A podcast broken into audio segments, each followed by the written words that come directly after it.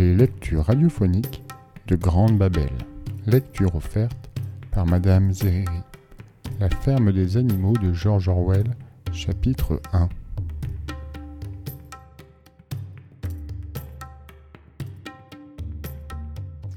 Le propriétaire de la ferme du manoir, Mr. Jones, avait poussé le verrou des poulaillers, mais il était bien trop saoul pour s'être rappelé de rabattre les trappes. S'éclairant de gauche et de droite avec sa lanterne, c'est en titubant qu'il traversa la cour. Il entreprit de se déchausser, donnant du pied contre la porte de la cuisine, tira au tonneau un dernier verre de bière et se hissa dans le lit où était Mrs. Jones, déjà en train de ronfler. Dès que fut éteinte la lumière de la chambre, ce fut à travers les bâtiments de la ferme un bruissement d'ailes et bientôt tout un remue-ménage. Dans la journée, la rumeur s'était répandue que Sage l'Ancien avait été visité au cours de la nuit précédente par un rêve étrange dont il désirait entretenir les autres animaux. Sage l'Ancien était un cochon qui, en son jeune temps, avait été proclamé lauréat de sa catégorie. Il avait concouru sous le nom de Beauté de Winnington, mais pour tout le monde il était Sage l'Ancien. Il avait été convenu que tous les animaux se retrouveraient dans la grange, dès que Mr. Jones se serait éclipsé. Et Sage l'Ancien était si profondément vénéré que chacun était prêt à prendre sur son sommeil pour savoir ce qu'il avait à dire. Lui-même avait déjà pris place à l'une des extrémités de la grange, sur une sorte d'estrade. Cette estrade était son lit de paille éclairé par une lanterne suspendue à une poutre. Il avait douze ans, et avec l'âge avait pris de l'embonpoint. Mais il en imposait encore, et on lui trouva un air raisonnable, bienveillant même, malgré ses canines intactes. Bientôt les autres animaux se présentèrent et ils se mirent à l'aise, chacun suivant les lois de son espèce. Ce furent d'abord le chien Filou et les deux chiennes, qui se nommaient Fleur et Constance et ensuite les cochons qui se vautrèrent sur la paille, face à l'estrade. Les poules allèrent se percher sur des appuis de fenêtre et les pigeons sur les chevrons du toit. Vaches et moutons se placèrent derrière les cochons, et là se prirent à ruminer. Puis deux chevaux de trait, Malabar et Douce, firent leur entrée. Ils avancèrent à petits pas précautionneux, posant avec délicatesse leurs nobles sabots sur la paille, de peur qu'une petite bête ou l'autre s'y fut tapis. Douce était une superbe matrone entre deux âges, qui depuis la naissance de son quatrième poulain n'avait plus retrouvé la silhouette de son jeune temps. Quant à Malabar, une énorme bête, forte comme n'importe quel deux chevaux. Une longue raie blanche lui tombait jusqu'aux naseaux, ce qui lui donnait un air un peu bêta, et, de fait, Malabar n'était pas génial. Néanmoins, chacun le respectait parce qu'on pouvait compter sur lui et qu'il abattait une besogne fantastique. Vart encore Enmé, la chèvre blanche, et Benjamin, l'âne.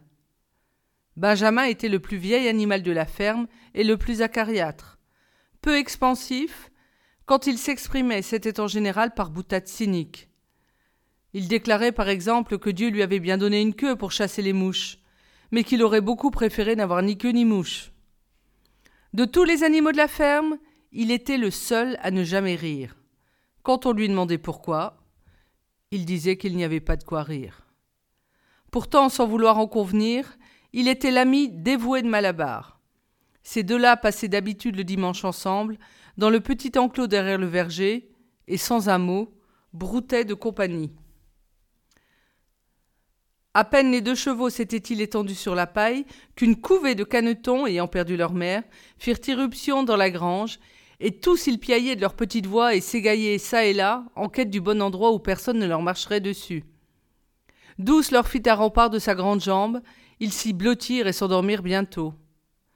À la dernière minute, une autre jument répondant au nom de Lubie, la jolie follette blanche que Mr. Jones attelle à son cabriolet, se glissa à l'intérieur de la grange en mâchonnant un sucre.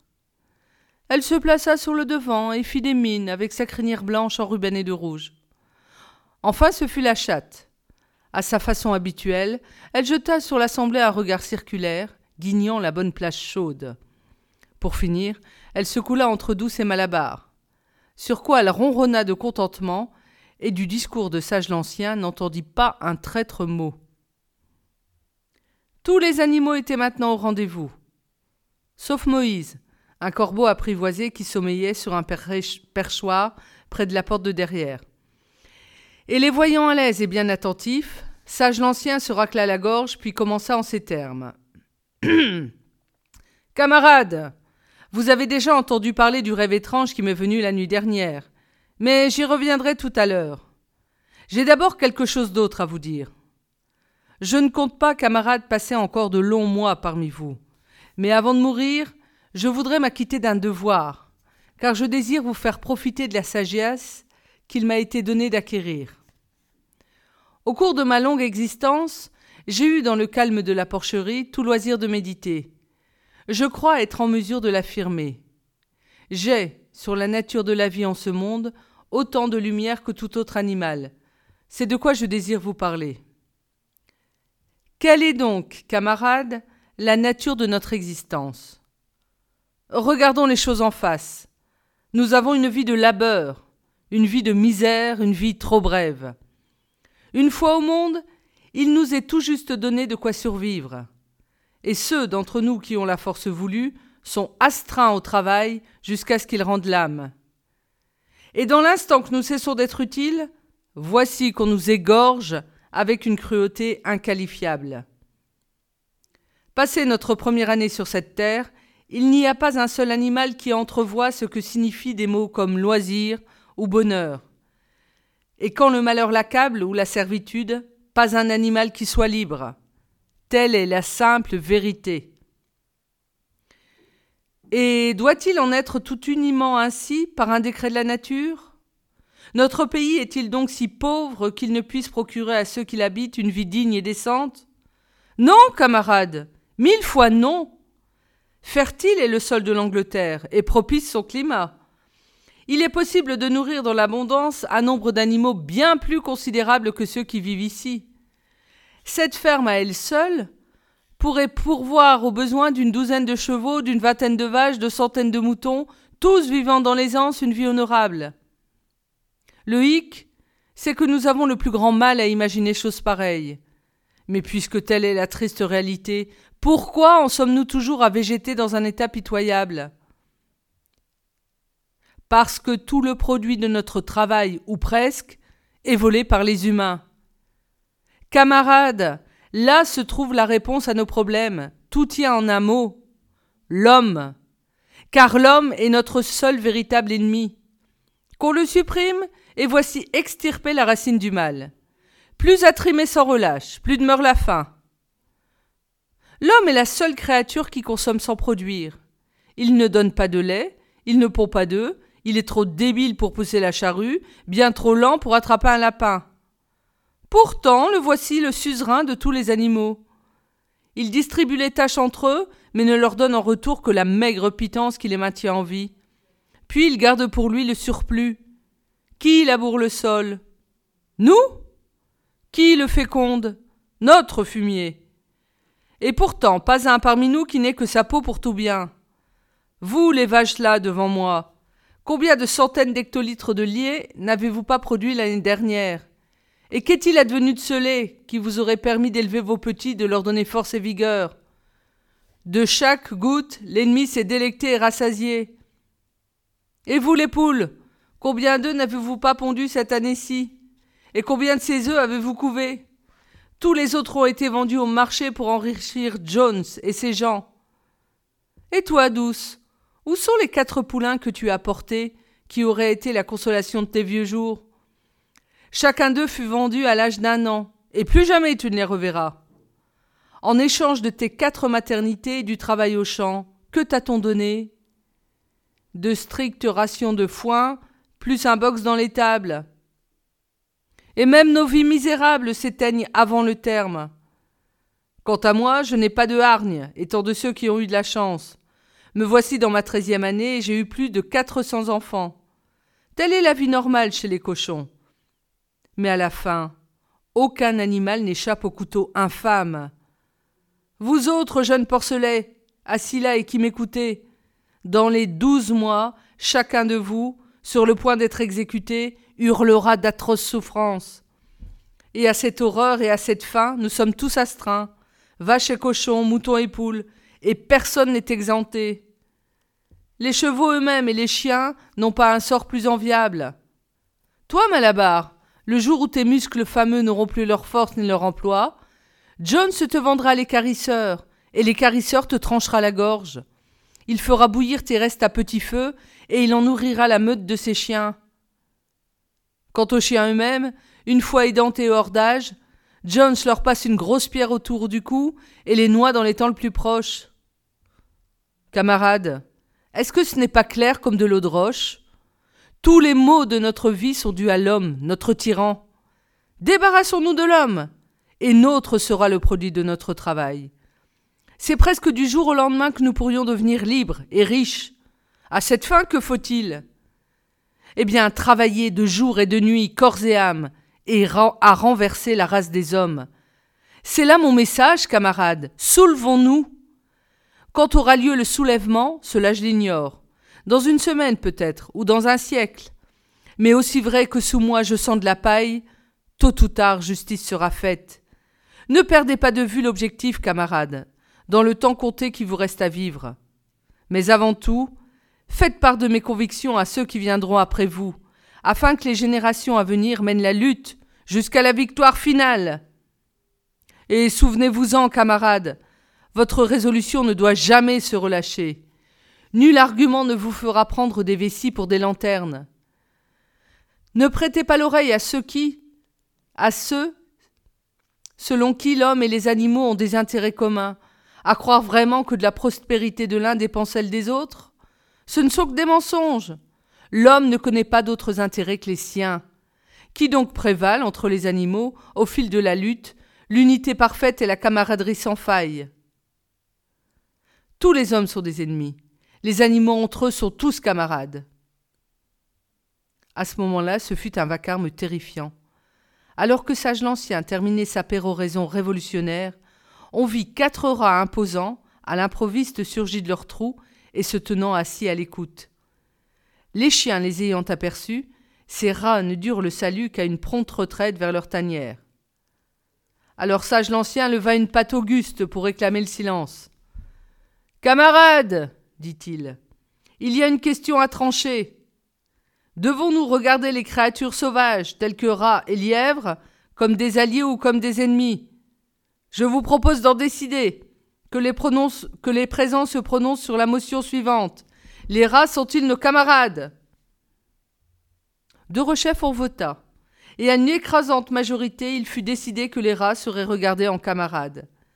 Quatre voix seulement furent d'un avis contraire, les trois chiens et la chatte. On le découvrit plus tard, celle-ci avait voté pour et contre. Sage l'Ancien reprit. J'ai peu à ajouter. Je m'en tiendrai à redire que vous avez à montrer en toutes circonstances votre hostilité envers l'homme et ses façons de faire. L'ennemi est tout deux pattes, l'ami tout quatre pattes ou tout volatile. Ne perdez pas de vue non plus que la lutte elle-même ne doit pas nous changer à la ressemblance de l'ennemi. Même après l'avoir vaincu, gardons-nous de ses vices. Jamais animal n'habitera une maison, ne dormira dans un lit, ne portera de vêtements, ne touchera à l'alcool ou au tabac, ni à l'argent, ni ne fera négoce. Toutes les mœurs de l'homme sont de mauvaises mœurs. Mais surtout, Jamais un animal n'en tyrannisera un autre. Quand tous sont frères, peu importe le fort ou le faible, l'esprit profond ou simplé. Nul animal jamais ne tuera un autre animal. Tous les animaux sont égaux. Maintenant, camarades, je vais vous dire mon rêve de la nuit dernière. Je ne m'attarderai pas à le décrire vraiment. La terre m'est apparue telle qu'une fois délivrée de l'homme, et cela m'a fait me ressouvenir d'une chose enfouie au fin fond de la mémoire. Il y a belle lurette, j'étais encore cochon de lait. Ma mère et les autres truies chantaient souvent une chanson dont elles ne savaient que l'air et les trois premiers mots. Or, dans mon rêve de la nuit dernière, cette chanson m'est revenue avec toutes les paroles. Des paroles, j'en suis sûr, que jadis ont dû chanter les animaux, avant qu'elles se perdent dans la nuit des temps. Mais maintenant, camarades, je vais la chanter pour vous.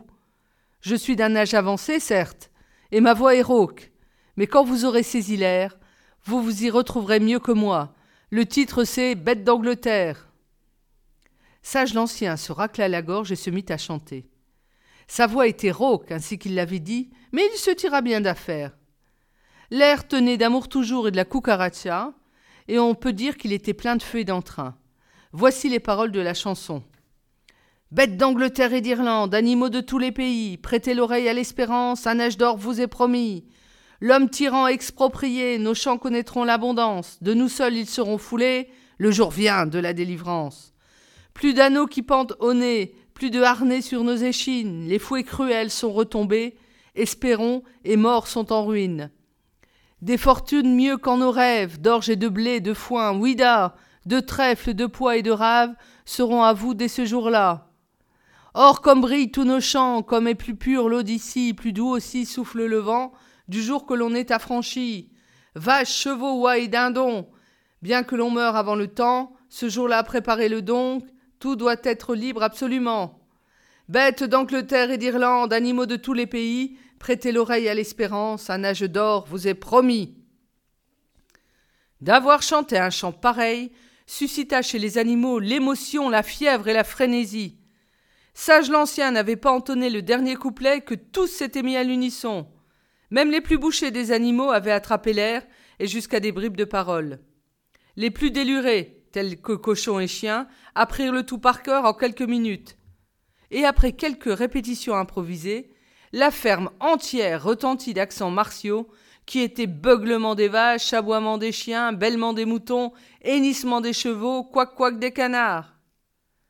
Bêtes d'Angleterre, animaux de tous les pays. C'est ce qu'ils chantaient en chœur à leurs différentes façons, et d'un tel enthousiasme qu'ils s'y reprirent cinq fois de suite et d'un bout à l'autre. Si rien n'était venu arrêter leur élan, ils se seraient exercés toute la nuit.